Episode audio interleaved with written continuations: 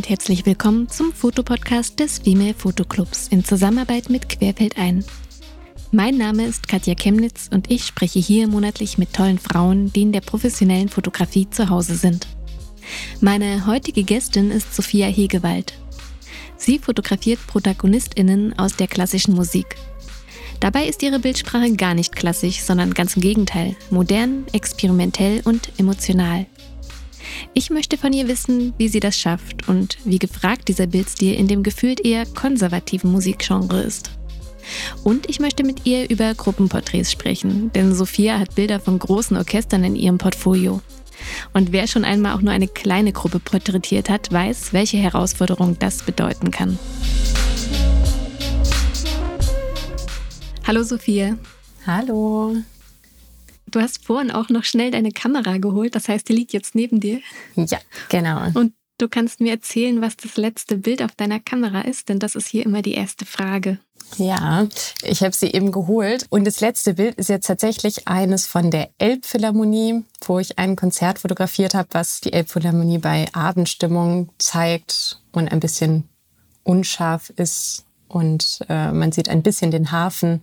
Also ein sehr klassisches Bild, weil von der Elbphilharmonie gibt es ja wahnsinnig viele Bilder. Genau, also das war quasi so als Ende einer Reportage vom Konzert in der Elbphilharmonie gedacht. Und da sind wir ja eigentlich schon bei deinem Thema. Du bist sehr viel in Konzerthäusern, Philharmonien, ähm, Opern. Das ist ja. im Grunde deine Welt. Und ich habe in der Einleitung auch schon so ein bisschen vielleicht Vorurteile gestört, weil ich gesagt habe, die klassische Musik ist eher konservativ.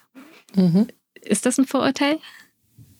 Ja, und ich würde auch sagen, dass das Vorurteil doch leider noch sehr häufig zutrifft. Ähm, also ich glaube, es wandelt sich schon gerade was, aber ich bewege mich auch in einer Bubble in der Klassikwelt, würde ich mal sagen. Deswegen ist mein Blick da vielleicht manchmal auch etwas verschoben. Und wenn man sich die Programme in der Philharmonie und in anderen Klassikinstitutionen anguckt, dann findet man da doch noch sehr viel Beethoven und Mozart mit Solokonzert von großen Klassikstars, dirigiert von älteren Herren. und auch vom Publikum, wer in der Philharmonie war, weiß, dass das nicht der Ort ist, wo die, die Jugend zusammenkommt. Sagen wir mal so. Also du bist, du bist meine Expertin. Ich bin tatsächlich eher selten in der Philharmonie, wobei ich dieses Jahr zweimal in der Philharmonie in Köln war und das zu sehr unterschiedlichen Dingen. Einmal war ich bei äh, Igor Levit und das ist ja klassisch Beethoven, aber doch, ähm, er ist ja moderner, aktivistischer. Und den, direkt den Tag danach war ich bei Danger Dan.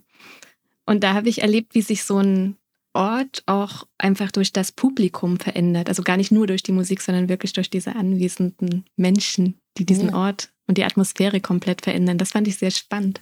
Ja, ja, also es stimmt, es werden ja auch in Orten wie in der Philharmonie werden ja nicht nur Klassikkonzerte gespielt, aber in den Klassikkonzerten ist das Publikum dann doch eher etwas älter. Ähm, und was mich vor allen Dingen an der Klassikwelt manchmal stört, ist vor allen Dingen auch der ähm, Aktualitätsbezug. Es ist schon sehr museal oft und es wird an sehr vielen alten Ritualen und Regeln auch festgehalten. Immer aus Angst, das Publikum, was man noch hat, nicht vergraulen zu wollen. Und da gibt es aber im, im Gegenzug dazu auch die freiere Szene, die da auf jeden Fall auch was dran ändert und Sachen auch anders macht. Also es gibt auf jeden Fall einen Wandel gerade, aber der ist in den größeren Orchestern noch nicht so angekommen, würde ich sagen. Hm. Du schreibst ja auch auf deiner Webseite, endlich tut sich was in der Klassikwelt. Und deine Bildsprache, die passt ja auch super dazu, denn die ist auch alles andere als klassisch, sondern eben sehr modern und, und du spielst sehr viel mit Perspektiven und wie hast du das Gefühl, wie wird das aufgenommen? Wird das überall gut aufgenommen oder musst du da noch Überzeugungsarbeit leisten?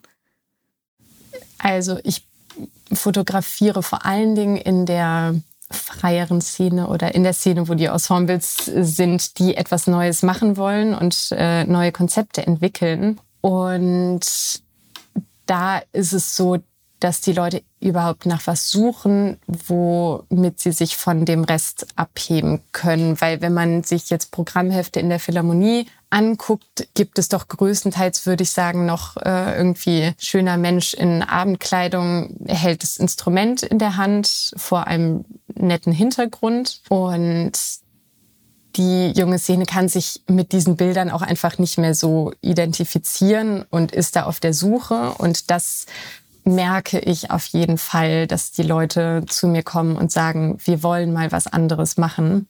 Und was, was auch das Schöne daran ist, am Anfang waren es irgendwie kleinere Ensembles, Leute, die ich vielleicht dann auch vorher schon aus der Musikszene kannte. Und mittlerweile bekomme ich aber auch mit, dass auch die größeren Institutionen äh, anfangen zu schauen, was es denn noch gibt. Und auch da anscheinend ein Bedürfnis besteht, mal ein bisschen frischen Wind ähm, zu bekommen, gerade wenn jetzt irgendwie Intendanzwechsel irgendwo ist oder eine neue Marketingabteilung etabliert wird, ähm, dass die merken, dass die Bildsprache vielleicht auch nicht mehr so ganz zu dem Zeitgeist passt. Das ist auf jeden Fall ganz schön. Auf der anderen Seite muss man auch sagen, dass ich auch in gewissen Teilen einfach stur geblieben bin und auch nur die Sachen zeige, zu denen ich auch stehen will es gibt auch Bilder von mir, die klassischer sind. Gerade für Bewerbungen brauchen die MusikerInnen das teilweise einfach. Und die zeige ich nicht. Ja, du hast gerade gesagt, du hast angefangen, da waren es noch so kleine Ensembles, aber das letzte Bild auf deiner Kamera ist einfach die Elbphilharmonie. Also da ist ja schon ein Unterschied zu sehen. ja, ja, das war auch tatsächlich von einem, äh, ist dann entstanden aus einem Orchester, wo ich selber mitgespielt habe, einem Festival, wo ich dann einfach so Bilder gemacht habe, äh, die denen dann gefallen haben und dann wurde man gefragt und dann hat man verhandelt. Genau, und dieses Jahr bin ich dann auch wieder dabei und das ist auch der Weg, wie das auf jeden Fall funktioniert hat, dadurch, dass ich einfach in der Klassikwelt ziemlich gut vernetzt bin. Ja. Du, du bist ja selber Oboistin, also du hast gerade gesagt, du spielst auch in einem Orchester. Wie bist du in die Klassikwelt äh, gekommen? War die Musik zuerst da oder die Fotografie? Auf jeden Fall die Musik. Die Fotografie ist noch gar nicht so lange in meinem Leben. Also es ist, würde ich sagen, beim Großteil der Leute so, dass die schon von klein auf Musik machen. Bei mir was die Blockflöte, die ich auch sehr lang gespielt habe. Man kennt es immer nur als Anfänginstrument. Und dann kam die Oboe hinzu und dann habe ich Oboe studiert. Und tatsächlich war es aber so, dass es immer schon, schon da ist und gar nicht so eine bewusste Entscheidung. Und auch im Musikstudium gibt es dann den Weg, dass man irgendwie ins Orchester kommt und da Probespiele macht und so. Die, die Fotografie äh, hat, glaube ich, niemand so richtig erwartet und war dann eigentlich eine viel bewusstere Entscheidung zu sagen, ich will noch mal was anderes machen, ich will mich irgendwie anders auch noch mal künstlerisch weiterbilden. Und dann habe ich gemerkt, dass mir das so viel Spaß macht, dass ich jetzt nicht in einem Orchester sein will, wofür ich dann die Fotografie hätte aufgeben müssen, wo ich nicht selbstständig sein kann, sondern eher die Sachen vorgesetzt bekomme äh, und nicht so kreativ werden kann. Also du, das heißt, du hast dich jetzt bewusst für die Fotografie entschieden als Haupteinnahmequelle oder du bist jetzt beruflich Fotografin und die Musik eher als zweites Standbein? Ja, das ist auf jeden Fall ein schwieriger Punkt, aber auf jeden Fall ein emotionaler Punkt, ähm, weil als es angefangen hat mit der Fotografie, ging es irgendwie alles ziemlich schnell, was auch total schön war und ähm, ich war total begeistert dabei, mir das aufzubauen.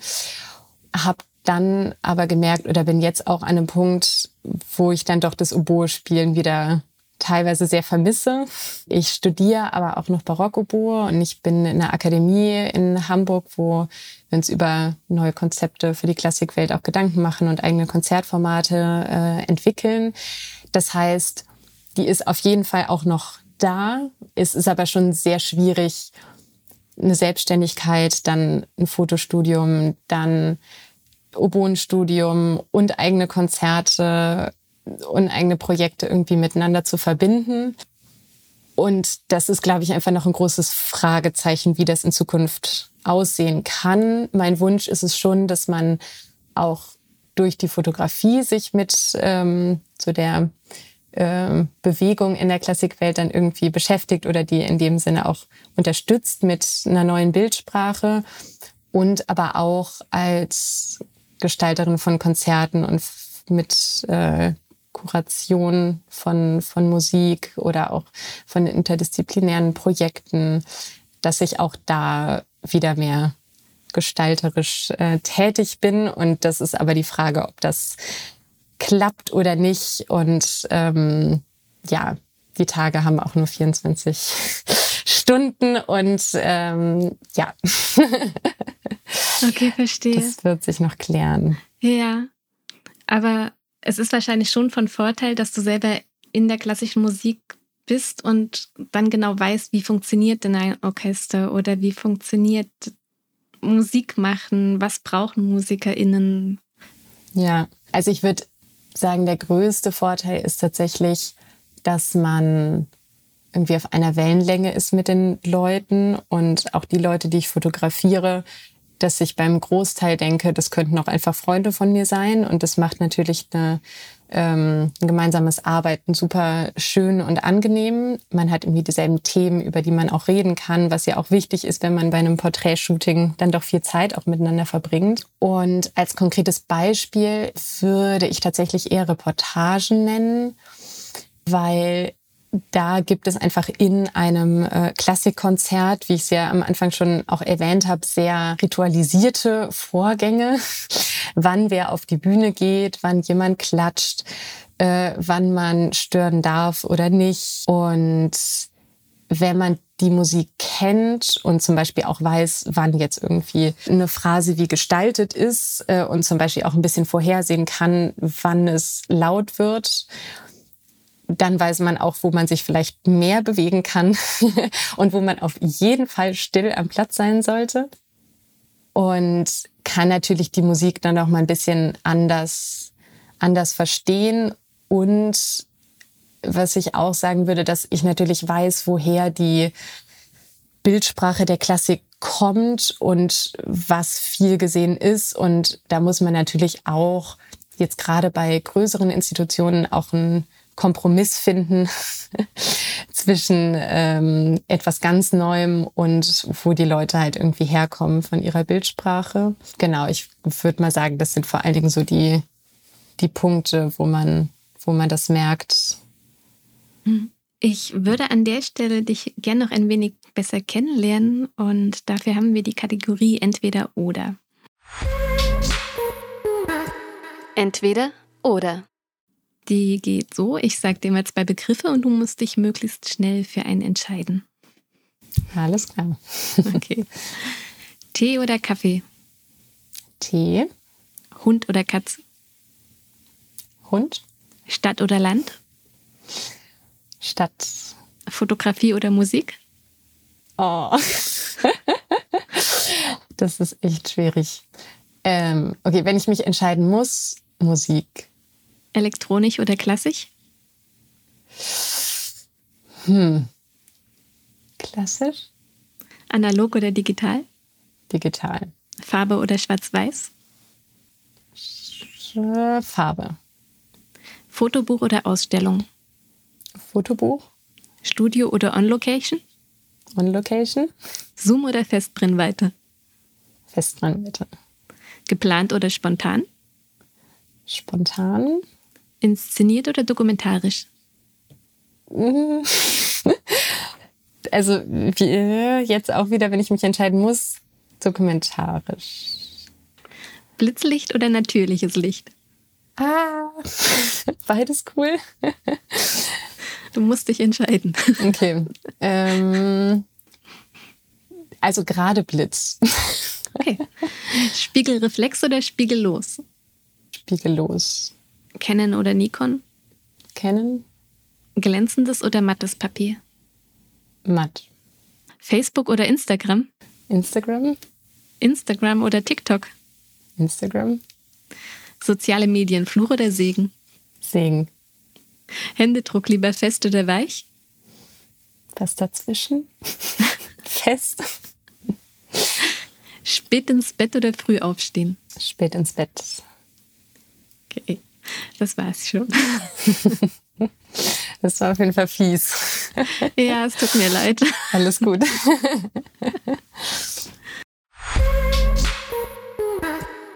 Dieser Podcast wird unterstützt durch Werbung. Welches Objektiv würdet ihr für Aufnahmen in der klassischen Musik verwenden? Ich habe wieder auf der Shopseite von Tamron gestöbert und mir dieses Mal das 17 bis 70 mm Zoom-Objektiv genauer angeschaut.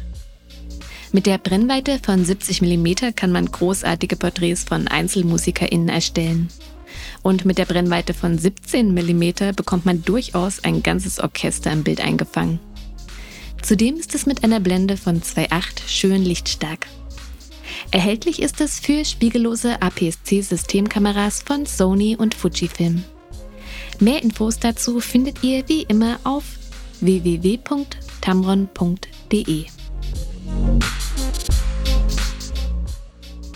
Wir haben ja jetzt schon mal festgehalten, dass Fotos von Klassikstars, die sich so in Abendgarderobe auf ihr Musikinstrument lehnen, nicht mehr so besonders zeitgemäß sind.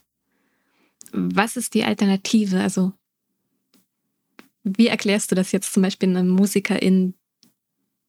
Also, ich glaube, dass man sich einfach einiges auch an Bildaussage verspielt, wenn man einfach nur eine Person mit ihrem Instrument abbildet.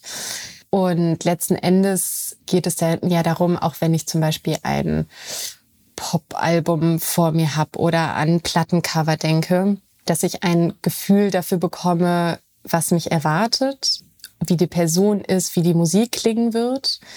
Da finde ich, hat man eigentlich viel mehr Spielräume, als die jetzt aktuell genutzt werden, um dieses Gefühl für eine Person oder vielleicht auch für ein Lebensgefühl oder wofür die Person stehen will, da verschiedene Stile einfach zu verwenden und verschiedene Bild, Bildgestaltungsmittel. Mhm.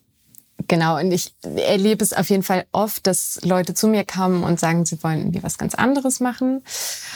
Und dann vorschlagen, wir könnten ja ein Porträt vor einer Industriekulisse machen, wo ich dann sage, ja, es ist jetzt auch nicht das Allerneueste, was man machen kann, sondern eigentlich auch schon wieder ein bisschen veraltet, was die Bildsprache angeht. Aber letzten Endes ist es natürlich auch nicht die Expertise von den MusikerInnen, sich mit der aktuellen Fotografie zu beschäftigen und zu wissen, was es alles gibt. Und deswegen habe ich oft das Gefühl, die Leute können auch nur das wollen, was sie kennen, mhm. weshalb dann oft bestimmte Sachen vorgeschlagen werden. Und äh, ich finde, meine Aufgabe ist es dann auch, die in gewissem Maße zu beraten und auch Sachen vorzuschlagen. In meinem Fall sind die Leute wirklich sehr offen und auch sehr froh über Vorschläge, die ich mache was ich auf jeden Fall spannend finde, dass man auch, wenn man jetzt zum Beispiel in Magazinfotografie oder in Modefotografie schaut, da gibt es ja echt so eine Bandbreite auch an Stilistiken und Bildmitteln und Bildstilen, ähm, dass man sich auch da bedient und Klassikporträts genauso spannend sein können wie, wie Modeporträts oder äh, andere aktuelle Fotografie und dadurch irgendwie auch eine andere Bildaussage getroffen wird oder man auch eine bessere Vorstellung davon hat, wie die Leute sind und wofür die stehen. Hm. Wenn ich das jetzt so ein bisschen richtig verstanden habe, tritt aber in deinen Fotos schon der Musiker oder die Musikerin ein bisschen zurück und die Musik wird eher als in das Bild aufgenommen oder habe ich das falsch verstanden? Das ist ja dann wahrscheinlich wieder die Frage, wo das Management streikt, wenn man die Person nicht erkennt, die ja dieser Star ist, der die Massen anziehen soll. Ja, die Lösung ist dann, man macht ein klassisches und dann noch ein spannendes. Und das Spannende tut man dann auf die Website. ähm, jetzt bei den Leuten, die, die ich fotografiere, ist es, glaube ich, ein, ein Mix aus Musik und Person, weil man das auch sowieso natürlich nicht so ganz trennen kann, weil die Leute ja sich auch mit, mit Klassik beschäftigen und meistens auch mit neueren äh, Konzertformaten und das heißt, sich auch sehr selber Gedanken darüber machen, wie sie ein klassisches Konzert gestalten würden und deswegen dann die Persönlichkeit und die Musik, wie sie die machen, natürlich sehr nah beieinander ist. Mhm. Genau, und das versuche ich dann beides beides mit reinzunehmen, beziehungsweise auch erstmal überhaupt mit den Leuten rauszufinden, weil viele können das auch gar nicht so benennen. Und das ist auch ziemlich schwierig, erstmal zu sagen, wofür man überhaupt stehen will. Ja. Mit wem sprichst du dann hauptsächlich über diese Bilder? Sind das dann die MusikerInnen oder ist es doch eher das Management? Unterschiedlich. Ähm, also am schönsten ist es tatsächlich, wenn ich mit den MusikerInnen direkt spreche. Und ich mache dann immer ein Vorgespräch, wo wir dann zusammen überlegen, in welche Richtung die, die Bilder gehen können, wo ich auch Vorschläge mache. Und bei anderen Institutionen, ähm, also zum Beispiel für das Theater Dortmund habe ich jetzt das Spielzeitheft fotografiert. Die kamen mit einem sehr klaren Konzept an und das setzt man dann um und versucht in das Konzept vielleicht noch ein paar Sachen mit reinzubringen, dass man ein bisschen mehr Gestaltungsspielraum hat mhm. ähm, und vielleicht ja die Möglichkeiten, die man hat, dann da auch zu nutzen, das Konzept dann so, so anzupassen, dass es irgendwie auch zu dem, zu dem eigenen Stil passt. Aber das war auf jeden Fall schon eine Erfahrung, wo ich gemerkt habe, es ist auch nicht leicht, werbliche Bilder mit ähm, den eigenen Vorstellungen von Fotografie zu verbinden. Und ähm, ja, dass man das irgendwie auch gut lernen muss, ein Zwischending aus Dienstleistung und äh, künstlerischer Freiheit mhm. ähm, zu finden. Ja. Und dazu kommt ja wahrscheinlich auch, dass wenn man jetzt eine Musikerin oder einen Musiker porträtiert, das sind ja keine Modelle, die gerne vor der Kamera stehen. Und ja. ich nehme mal an, ein Pianist fühlt sich am wohlsten am Piano. Und wenn man ihn da rausholt und sagt, okay, jetzt äh, will ich aber was ganz Kreatives machen und du stehst, weiß ich nicht, ganz woanders und hast nicht dein Instrument, um dich festzuhalten. Wie arbeitest du da? Wie kriegst du das hin, dass die sich trotzdem wohlfühlen und mitmachen? Tatsächlich ist es der Satz, den ich am häufigsten bei Vorgesprächen höre, ähm, dass die Leute ganz unfotogen sind und äh, sich ganz unwohl fühlen vor der Kamera. Meistens sind genau das die Leute, die total toll Modell stehen können. Was ich einfach gerne mag, dass man bei den Shootings dann auch gemeinsam herausfindet, erstmal wie eine Person sich sehen will, wie man sich wohlfühlt und dass es irgendwie auch ein, ein schönes Miteinander ist. Womit ich viel arbeite, ist auch mit äh, Bewegung, weil ich immer das Gefühl habe, sobald Menschen irgendwie in Bewegung sind, bewegen sie sich natürlicher, als wenn ich Sachen vorgebe. Gleichzeitig brauchen die Leute natürlich auch gewisse Ideen und es ist dann im Prinzip eine, eine Zusammenarbeit aus Ideen reingeben, merken, ob die Leute sich damit wohlfühlen oder nicht. Wenn man merkt, das entspricht der Persönlichkeit gerade gar nicht, dann auch wieder zu sagen, okay, nee, komm, lass uns einfach was anderes ausprobieren und äh, auch irgendwie offen und ehrlich miteinander zu sein, weil es schon was sehr Persönliches ist, wie man sich auch selber gerne auf Fotos sehen möchte, wie ich Leute sehe und dass man irgendwie offen darüber im Gespräch ist und niemand das Gefühl hat, sich da jetzt irgendwie präsentieren zu müssen, sondern man auch ehrlich sagen kann, wenn einem irgendwas auch nicht gefällt oder besonders gefällt. Ähm, genau, und das ist auch auf jeden Fall der Teil bei den Shootings, der besonders Spaß macht, auch gerade wenn man Leuten, die vorher irgendwie unsicher waren, zeigen kann, dass sie das total gut können und dass man von ihnen ganz tolle Bilder machen kann ähm, und dadurch ja auch ein gewisses Selbstwertgefühl bei den Leuten eigentlich ähm, hervorruft. Das ja, macht mich immer auf jeden Fall sehr, sehr glücklich, wenn man das schafft bei einem Shooting. Hm. Es klingt auch so, als wenn deine Bilder so im Prozess entstehen und du gar nicht, bevor du anfängst, schon so ein ganz klares Bild hast, wie das dann aussehen soll, sondern dass das wirklich so ein gemeinsamer Prozess ist und du auch genügend Zeit hast wahrscheinlich dann. Ja, das ist auf jeden Fall ein Luxus, wo ich jetzt auch gemerkt habe, bei den äh, Werbejobs, den hat man nicht immer. Ja.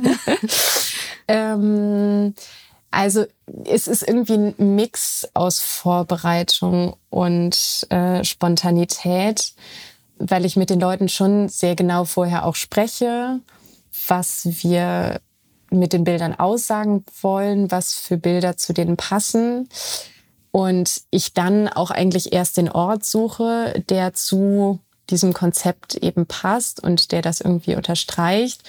und auch vorher meistens schon die Spots durchgehe und schaue, wo man was machen kann. Das ist natürlich umso wichtiger, wenn man jetzt äh, Aufträge hat, die, die größer sind, wo man dann Zeitstress hat, ähm, weil Intendant XY natürlich nicht sich vier Stunden Zeit mit mir nimmt und äh, jeden Winkel einer U-Bahn-Station mit mir erkundet. Und ähm, dann ist es aber schon so, dass ich das Gefühl habe, dass die besten Bilder dann doch entstehen, wenn man sehr spontan auf diese Situation reagiert und da auf jeden Fall auch Raum ist, Spontanität zuzulassen. Das ist aber auch, äh, ja. Ja. Weil du gerade auch die, die Orte und die Locations, wo du fotografierst, angesprochen hast. Ich habe mich ja so ein bisschen auf deiner Webseite umgesehen und eine Location ist mir direkt aufgefallen. Das war die Bundeskunsthalle in Bonn mit der schönen Efeuwand, weil dieses Efeu wächst in einer sehr schönen Form und diese Form habe ich direkt wieder erkannt. Und das waren Streicherinnen, die alle ihr Instrument so in dieses Efeu gehalten haben. ja. Ähm, du nutzt tatsächlich immer sehr, sehr ungewöhnliche Locations. Ich habe nie das Gefühl, dass es unpassend ist, aber es sind auf jeden Fall Orte, die schon irgendwas Besonderes haben. Wie findest du solche Locations? Sind das zufällig immer genau da, wo die auch spielen, schöne Orte oder fährst du auch oh. manchmal ganz woanders hin und begibst dich auf die Suche nach solchen speziellen Orten? Ja, also tatsächlich ähm, suche ich eigentlich für jedes Shooting extra einen Ort. Manchmal denke ich mir auch, ich mache mir viel zu viel Arbeit. Ähm, es wäre auch schön, einfach Orte zu haben und immer wieder ja. die Leute einfach an diese vier Orte ähm, zu bestellen. Ja.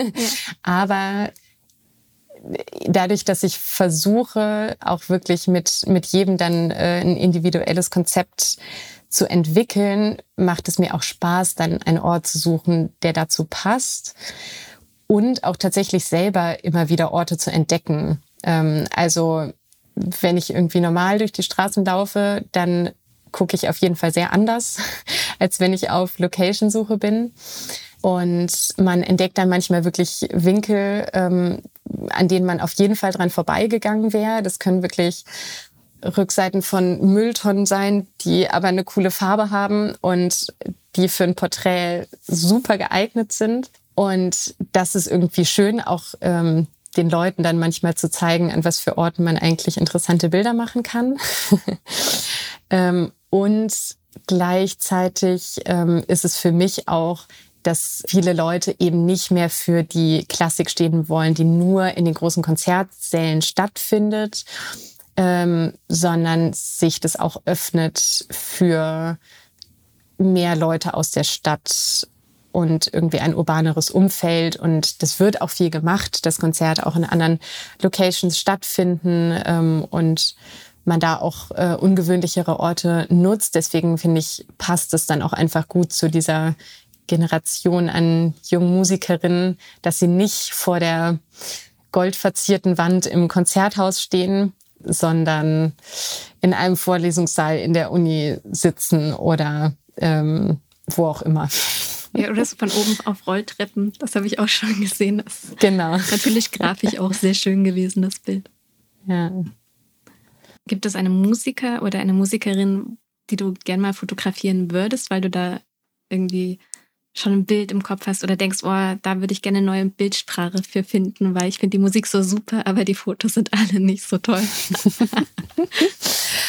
ähm, hm, Habe ich so tatsächlich noch nicht drüber nachgedacht, weil ich eigentlich ganz glücklich bin mit den Leuten, die ich fotografiere, ähm, weil ich auch von, von anderen ähm, teilweise höre, dass die, die Klassikstars eine sehr spezielle Vorstellung davon haben, wie sie fotografiert werden wollen.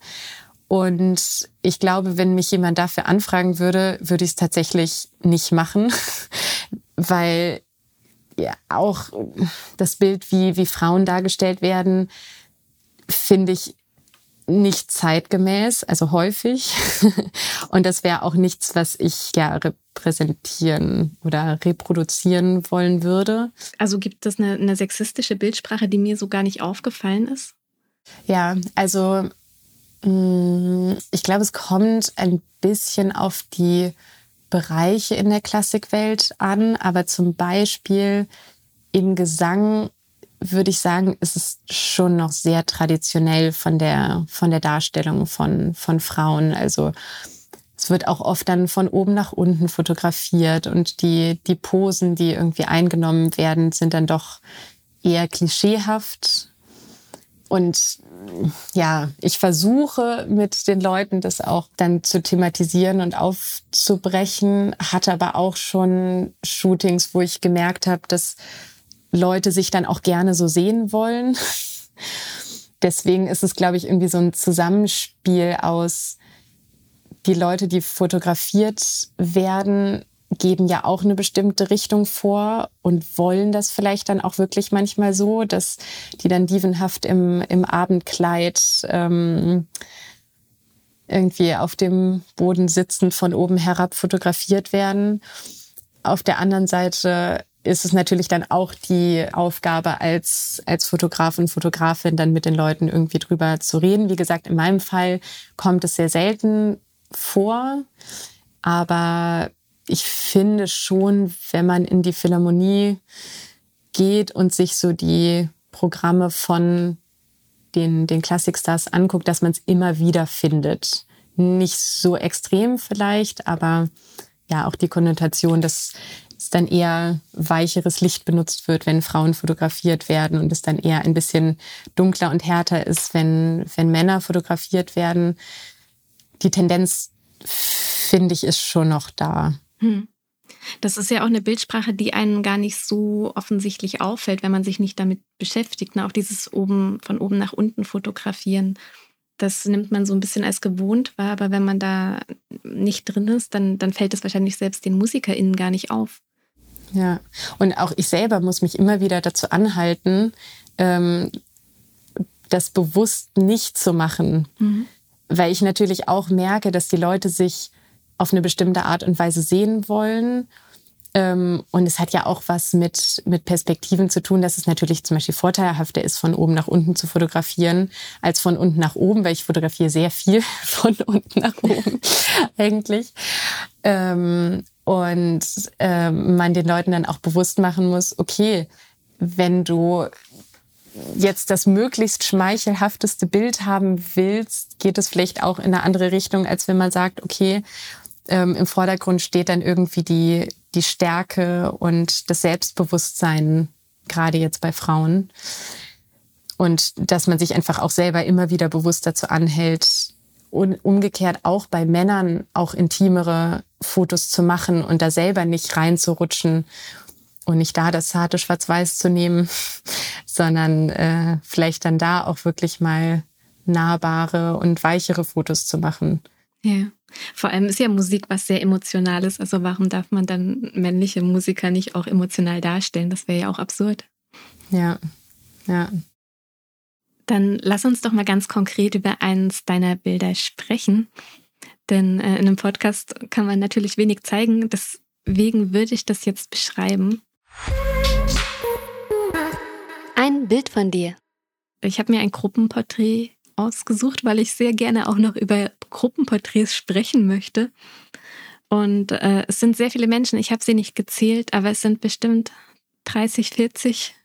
Es sind 100. 100? Tatsächlich. Was? Das sind okay. ja, wow. Oder 90. Vielleicht waren welche an dem Tag nicht da, aber okay, ja. ich kann nicht zählen, nicht nochmal. Ähm, es sind äh, etwa 100 Menschen, die fast alle in Schwarz in der Ecke eines gläsernen Raumes stehen und das sind, äh, du hast von, von oben fotografiert, also du stehst wahrscheinlich irgendwie auf einer Treppe und sie schauen alle in die Kamera.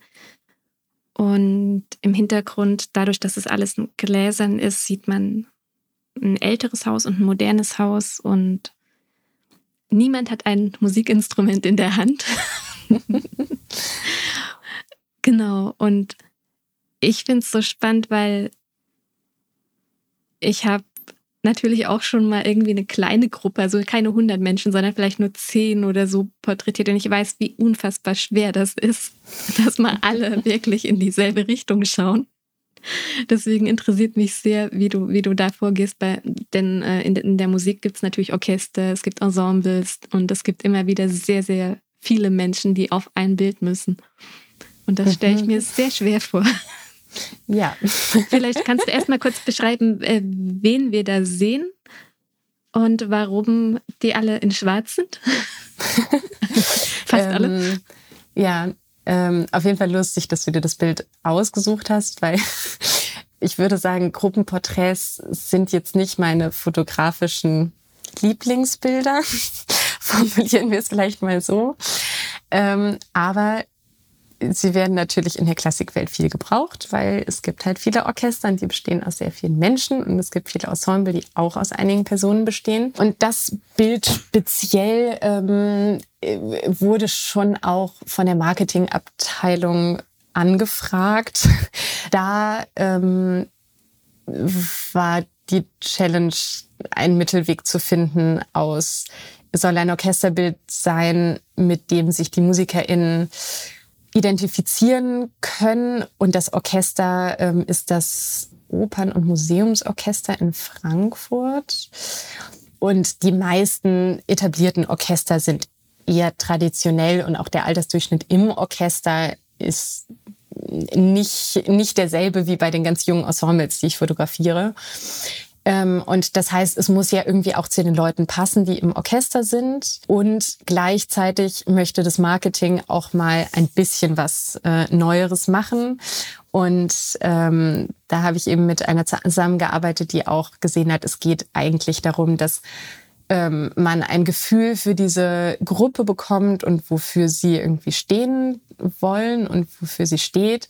Ähm, und dass es ein Orchester ist, kriegt man meistens schon mit, wenn es auf der Website eines Orchesters ist oder wenn die Programmankündigung heißt, dass äh, Frankfurter Opernorchester spielt. Genau, und da war im Prinzip die Idee, dass das ähm, Orchester irgendwie durch diese durch diese Formation, die es irgendwie hat und durch diese einheitliche Kleidung, die, wo denen gesagt wurde, die sollen was äh, Schickes, aber Modernes anziehen, dass sie irgendwie schon eine, eine Gruppe bilden, aber trotzdem irgendwie in der Stadt äh, verankert sind. Und deswegen sieht man dann halt auch Frankfurt in der, der Vielfalt, dass es eben sehr modern ist, aber schon auch eine, eine gewisse Tradition hat und äh, da ja auch viele Kulturen irgendwie aufeinandertreffen. Das war die Idee dieses Fotos und ja, da ich weiß nicht, wenn ich es mir jetzt komplett alleine überlegt hätte, ob es genauso ausgesehen hätte. Aber wie gesagt, das ist ein, ein Learning, da einen, einen guten Kompromiss zu finden. Ja, also ich finde den Kompromiss sehr gelungen, weil natürlich ist es irgendwie ein klassisches Porträt, weil alle schauen in die Kamera und äh, sind halt in der Gruppe aufgestellt, aber die Gruppe ist erstmal als, als schwarzes Dreieck, also grafisch sehr hübsch. Äh, und auch diese, dieses Moderne mit der gläsernen Wand. Ich finde das eigentlich äh, schön. Also so. dann, dann ist gut. Dann äh, äh, ist unser Konzept aufgegangen oder genau. das Konzept. Eine Sache fällt natürlich auf, nämlich einer hat sich nicht an die schwarze Garderobe gehalten und hat eine blaue Jacke an. Ja, das ist der Dirigent. Ah, also das war gewollt. Ja, ja, genau. Ja. Mich schon gefragt. Ähm, warum er da, also er steht auch relativ weit vorne, also man sieht ihn direkt mit dem blauen ja. Jacket, dass es wahrscheinlich auch möglich gewesen wäre, ihm zu sagen, kannst du bitte diese blaue Jacke ausziehen? nee, nee, genau, das ist der, der neue Intendant äh, beziehungsweise äh, Dirigent, Chefdirigent vom Orchester. Und es gibt aber auch noch eins ohne ihn. Genau, aber er, er sollte schon auffallen. okay.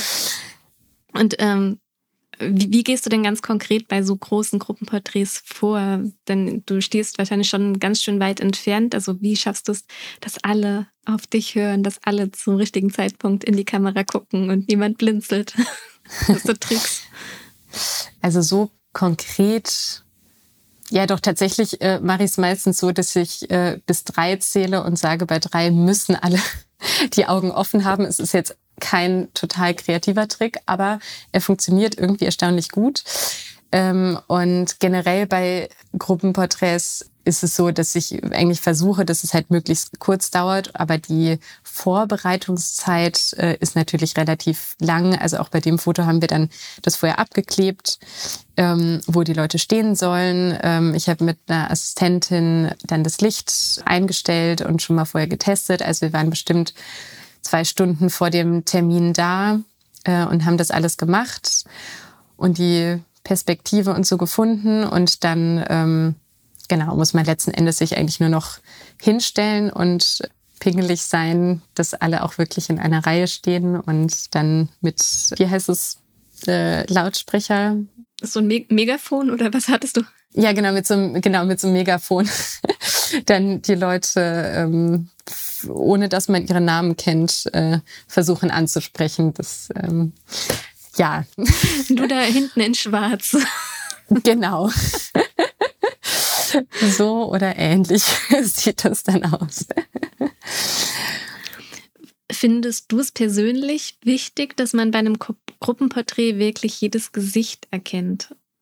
Ich finde, es kommt sehr darauf an, wofür das Gruppenfoto gemacht wird. Wenn es jetzt ein Ensemblebild sein soll, wo es wirklich darum geht, welche Mitglieder Teil des Ensembles sind, ist es schon wichtig. Aber jetzt für mich Persönlich finde ich es eher spannend, wenn man es schafft, auch da noch eine, eine Bildaussage reinzubringen. Und man hat natürlich bei Gruppenporträts sowieso nicht so viele gestalterische Möglichkeiten. Und wenn die Leute sich dann wenigstens ein bisschen bewegen können oder man sie irgendwie unterschiedlich stellen kann oder sie irgendwie auf einen zukommen oder man vielleicht sogar mit Bewegungsunschärfe arbeiten kann, hat man einfach noch einen äh, Gestaltungsmittel mehr und kann vielleicht auch noch ein bisschen besser ein Gefühl für diese Gruppe von außen bekommen und wofür die, die steht, als wenn man dann wirklich jedes Gesicht sieht, dann wird es natürlich einfach ein bisschen steifer, als wenn die Leute sich ein wenigstens, äh, wenigstens ein bisschen bewegen können. Genau, aber weil gerade was jetzt Perspektive angeht, äh, was irgendwie auch Räume angeht, ist man einfach sehr unflexibel, weil meistens hast du gar keine Wahl, wo du 100 Leute hinstellst. Mhm. Und aus welcher Perspektive du sie fotografierst, dass man es halbwegs sieht. Auf der anderen Seite ist es auch eine Herausforderung zu sagen, okay, gut, wie kann man auch das Genre Orchesterbild versuchen aufzubrechen, aber das ist auf jeden Fall deutlich schwieriger, als wenn ich jetzt mit ähm, einzelnen Leuten Porträts aufnehme. Ja. Ich frage das natürlich auch so, weil ich weiß, dass das Bild, was ich mir rausgesucht habe, nicht das ist, was du als typisches Bild auf deiner Webseite hast. Und es gibt auch ein Orchesterbild, wo man sieht, okay, das, die standen kurz als Gruppe zusammen und dann hast du wahrscheinlich gesagt, okay, jetzt lauft alle links und rechts an mir vorbei. Und dadurch sieht man ein paar Leute, die noch hinten stehen, aber es gibt ganz viel Dynamik und ähm, man sieht eben diese, diese Unschärfe. Und das ist ein, auch ein sehr, sehr schönes Gruppenporträt, aber eben absolut nicht klassisch. Und da wäre es schwierig zu sagen, okay, das da hinten bin ich als Musikerin. Ja, genau. Und das ist dann halt eben die Frage, was man ähm, als Aussage rüberbringen will. Soll es irgendwie einfach die Dynamik des Ensembles zeigen oder sollen die Mitglieder des Ensembles gezeigt werden? Das Ensemble, was, was du jetzt beschreibst, ist auch äh, eins, was ich auf jeden Fall viel begleite und was für auch einen Aufbruch in der, in der Klassikwelt steht. Und deswegen hat das auch gut zu denen gepasst, dass da irgendwas in Bewegung ist. Wie heißt das Ensemble denn, falls jetzt jemand zuhört und sagt, Mann, äh, Klassik hatte ich bisher auch nur so konservativ abgespeichert und jetzt will ich mich mal überzeugen, was es für neue Sachen gibt und was ich sehen und hören muss. Ja, also das ist das Ensemble Reflektor. Ähm, das spielt vor allen Dingen auch viel im Norden dann gibt es aber auch noch ganz viele andere tolle. Ja, also erzähl gern. Zum Beispiel das Orchester im Treppenhaus, das ist in Hannover. Das macht ganz tolle Sachen. Ähm, das lohnt sich auch total. Dann gibt es noch das Stehgreiforchester, ähm, was ein improvisierendes Orchester ist, äh, was auch viel mit, mit Raum macht und verschiedene Genres verbindet. Genau, das sind jetzt so die, mir auf jeden Fall als erstes einfallen, aber es gibt eigentlich auch noch ganz viele andere Sachen. Also genau, aber wer, wer Lust hat, muss sich das auf jeden Fall mal, mal anhören. Super. Und wo wir schon bei Empfehlungen sind, es gibt am Ende dieses Podcasts immer eine Frage, die eben auch eine Empfehlung beinhaltet, beziehungsweise gleich drei Empfehlungen. Und zwar nenne drei tolle Fotografinnen, die dich faszinieren, geprägt haben oder einfach eine absolute Empfehlung sind. Gerne auch mit einer kleinen Begründung. Tatsächlich ähm, erwartet man jetzt wahrscheinlich drei Musikerfotografinnen. Ähm, das ist nicht der Fall. ich habe als allererstes Vivian Sassen als großes Vorbild. Ihr Buch Inside Out Fashion heißt es, glaube ich. Ist auf jeden Fall wie so eine kleine Bibel für mich, äh, die hier rumliegt und wo ich vor Shootings immer mal wieder drin stöber. Genau, weil bei ihr finde ich so besonders, dass sie ähm, zwar in der Modewelt fotografiert, aber man nicht das Gefühl hat, dass es ihr um Mode geht sondern sie da irgendwie sehr viele eigene Themen mit reinbringt und die Bilder alle total berührend sind auf ihre Art und Weise und sie da irgendwie so eine äh, so einen ganz eigenen Blick hat und auch so viele Gestaltungsmittel, wo irgendwie sie einen immer wieder total überrascht. Das wäre die erste. Dann ähm, ein sehr großes Vorbild für mich ist auf jeden Fall Julia Sellmann, die ja vor allen Dingen in der Magazinwelt viel unterwegs ist. Und ich mag einfach total ihre Ästhetik, auch das Filmische in den Fotos und irgendwie so diese spontanen Momente oder das, das Spontane, was ihren Bildern innewohnt. Ich glaube nicht, dass sie wirklich spontan äh, entstehen. ähm, und was ich bei ihr total faszinierend finde, dass sie es schafft, mit ihrer Bildgestaltung so tolle Geschichten zu erzählen und manchmal ja wirklich sehr schlichte Porträts hat und durch die Art und Weise, wie sie dieses Porträt zuschneidet, eine ganze Geschichte erzählt wird. Das finde ich total faszinierend. Und dann zum Schluss hätte ich noch Friederike Wetzels. Die ist schon so ein bisschen im Musikbereich unterwegs, aber eher im Pop-Bereich, würde ich sagen. Also nicht, nicht in der Klassik. Bei ihr habe ich eigentlich so ein bisschen ähnlich wie bei Vivian Sassen das Gefühl, dass es so eine totale Fülle an Stilistiken ist und irgendwie die Ideen sind immer wieder neu und gleichzeitig, obwohl sie so, so unterschiedliche Gestaltungsmittel auch irgendwie benutzen, erkennt man immer wieder ihren Stil. Und das finde ich irgendwie total faszinierend. Genau. Und ich glaube auch, dass sie viel mit Konzepten arbeitet und man das Gefühl hat, jede Serie ist irgendwie anders, aber in sich total stimmig. Ja. Dann äh, vielen, vielen Dank für die Empfehlungen und natürlich auch das Gespräch. Ja, vielen Dank für die Einladung.